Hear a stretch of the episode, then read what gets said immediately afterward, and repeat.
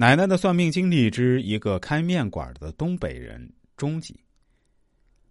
后来有一次过中秋节的时候，我们小区附近很多店都关门了，我们只好来他家吃面条。吃完后发现没带钱，我问老板：“我可以转账给你吗？”他说：“我微信转账不行，用不了。”我说：“不可能啊，你也就是四十来岁，不至于微信都不用吧？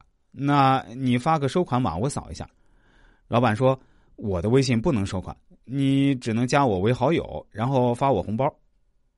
大家应该记得，二零一四年左右的时候，微信还没有完全推行实名制，不绑定身份证、银行卡也可以收红包的。但是如果转账或者扫码支付，还是需要绑定身份信息的。不过现在微信实名是非常严格了，如果你不绑定身份证，也收不了红包。这个背景小知识，我还是要给大家说清楚一下。通过这个事情之后，我就更加坚定了奶奶的观点：这个东北面馆的男人绝对是个很凶暴的人，他身上一定有着一些不可告人的秘密。所以我一直迟疑着站在原地，没有去加他好友。而这个男人似乎也察觉到了我的异样，就说：“下次吧，下次你方便的时候再给我钱就好。这碗面就算我请你吃的也行，没关系，就几块钱的事而已。”这个时候，恰好一个邻居走过来，于是我跟他借了几块钱，付了吃面的费用。更蹊跷的事儿还在后头，因为这件事情之后没过几天，大家居然惊奇的发现，这个东北人开的小面馆突然无声无息的关门了，既没有转让给别人，事先也没有一点预兆，好像凭空消失了一样。大家觉得很奇怪，也有些不习惯，于是有些街坊们议论着。他做的面条不错呀，生意也还可以，怎么就不开了？可能人家家里有什么急事儿回去了吧？李阿姨说：“说不定欠了很多赌债逃了。”奶奶说：“这个人说不定是个杀人犯、逃犯，跑了。”大家一听炸开了锅，不可能啊！虽然奶奶一直看的都很准，但是我觉得也不至于，因为。人也走了，无法求证，所以议论一番后，大家也就散了。过了四五个月，这事儿就渐渐的在我们生活中彻底消失了，好像他从来没有出现在我们小区一样。大家都忘了这个人，因为现在的生活节奏快，东北人来我们这儿也不是什么稀奇事儿。就算我们这儿有去国外的，也很正常。奶奶的算命经历之一个开面馆的东北人下集。